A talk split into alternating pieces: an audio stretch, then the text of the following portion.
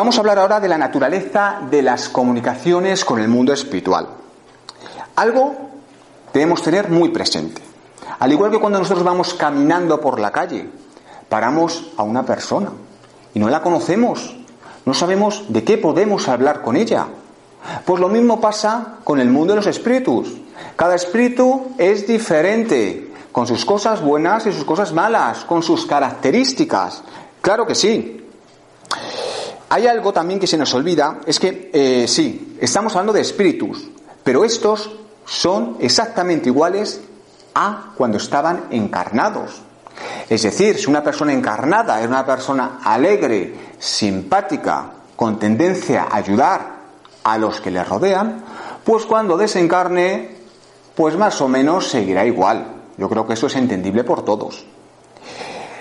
Y de igual forma, si una persona mm, que siempre estaba criticando con tendencia a hacer el mal, pues cuando desencarne, pues será básicamente igual.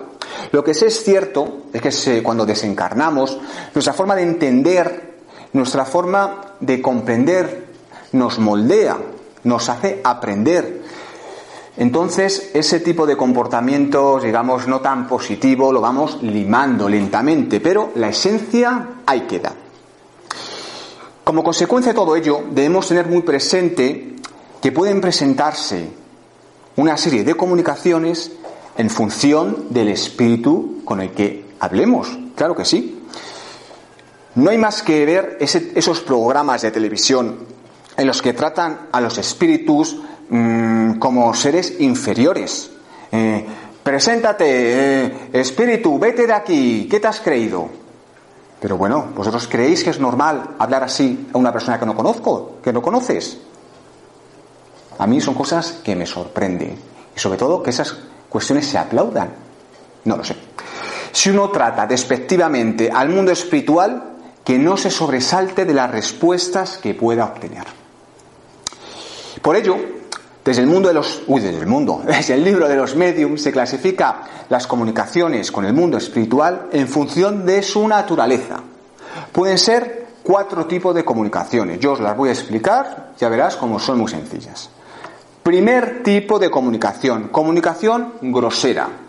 Es aquella que se caracteriza, como bien su nombre indica, por una falta de respeto. Solo pueden provenir de espíritus de baja vibración, que aún se encuentran muy apegados a la materia. Por lo tanto, se suelen comportar tal como se comportaba cuando estaban encarnados. Muchas veces las comunicaciones llegan a ser triviales, indecentes, obscenas, arrogantes, yo creo que, me entendéis por dónde voy. El segundo tipo de comunicación son las comunicaciones frívolas, que tienen lugar entre espíritus burlones, traviesos, comunicaciones más maliciosas que malas per se. Fijaos, ellos mismos no conceden ninguna importancia a lo que están diciendo. Ellos lo que pretenden es engañarnos, mentirnos, reírse de nosotros. Les gusta engañar a los más débiles.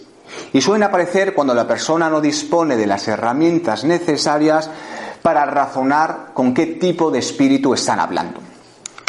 El, tercer tipo de comunicación son las comunicaciones serias, que son aquellas más profundas en cuanto al tema y a la forma que se exponen. Son comunicaciones que excluyen, por lo tanto, tanto la frivolidad como la falta de educación previamente mencionadas. Debemos de saber que no todos los espíritus serios están igualmente esclarecidos. Claro que no. Dependen pues de su evolución, depende del conocimiento que hayamos que hayan adquirido. Por ello siempre se nos dice, cuidado, cuidado, porque ¿cuántas veces hemos visto eso de personas que nos dicen, uy, pues es que yo hablé con tal espíritu y me dijo esto? Pues yo hablé con tal espíritu y me dijo lo otro. Perfecto, puede que te lo haya dicho, pero eso no quiere decir que sea correcto, puesto que quizás sean espíritus que aunque hayan dado una comunicación seria, todavía no tengan mucho conocimiento. Así que cuidado, no nos dejemos obnubilar por lo que nos dicen. Y por último tenemos las comunicaciones instructivas, que ahora sí que sí, son comunicaciones serias, cuyo principal objetivo es la enseñanza acerca de las ciencias, la moral, la filosofía y todos los temas que nos puedan ayudar a ser mejor personas. Son más o menos profundas en función de la elevación y de la desmaterialización del espíritu. Para que estas comunicaciones sean provechosas deben efectuarse de forma regular, de forma semanal. Estudiar esas comunicaciones, aprender de ellas, preguntar a los espíritus. Fijaos esta frase. Si para juzgar a los hombres hace falta experiencia, mucha más se requiere para juzgar a los espíritus. ¿Qué quiero decir con esto? Pues que no es tan fácil. Claro, la teoría está muy bien, pero sobre todo la práctica, el estudio, el compromiso. Como acabamos de ver, la mayor parte de las veces, en función de nuestras intenciones, obtendremos un tipo de comunicación u otro.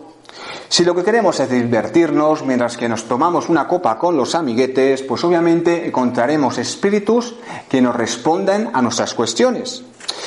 Pero claro, qué tipo de espíritus. Si lo que queremos es evolucionar, aprender y aspirar a entender la realidad que nos rodea, se nos exigirá un trabajo, una perseverancia y dejarse de temas materiales. Lo material lo solucionamos nosotros, que tenemos dos manos, tenemos dos piernas. El mundo espiritual nos puede aconsejar, pero somos nosotros los que nos sacamos las castañas del fuego. Comentaros también que los medios de comunicación por los cuales los espíritus se pueden poner en contacto con nosotros dependen un poco de nuestros sentidos terrenales. Es decir, los espíritus pueden manifestarse a la vista a través pues de las apariciones. Pueden eh, aparecerse a través de nuestros sentidos, a través de, de los diferentes órganos que estamos comentando, a través del tacto por impresiones tangibles, a través del oído, a través de diferentes ruidos, o al olfato a través de olores de dudosa procedencia. Así que, como estamos viendo, es un tema complejo, pero bueno, quizás esto sea la, la piedra de salida que nos ayuda a comprender todo lo que estamos hablando.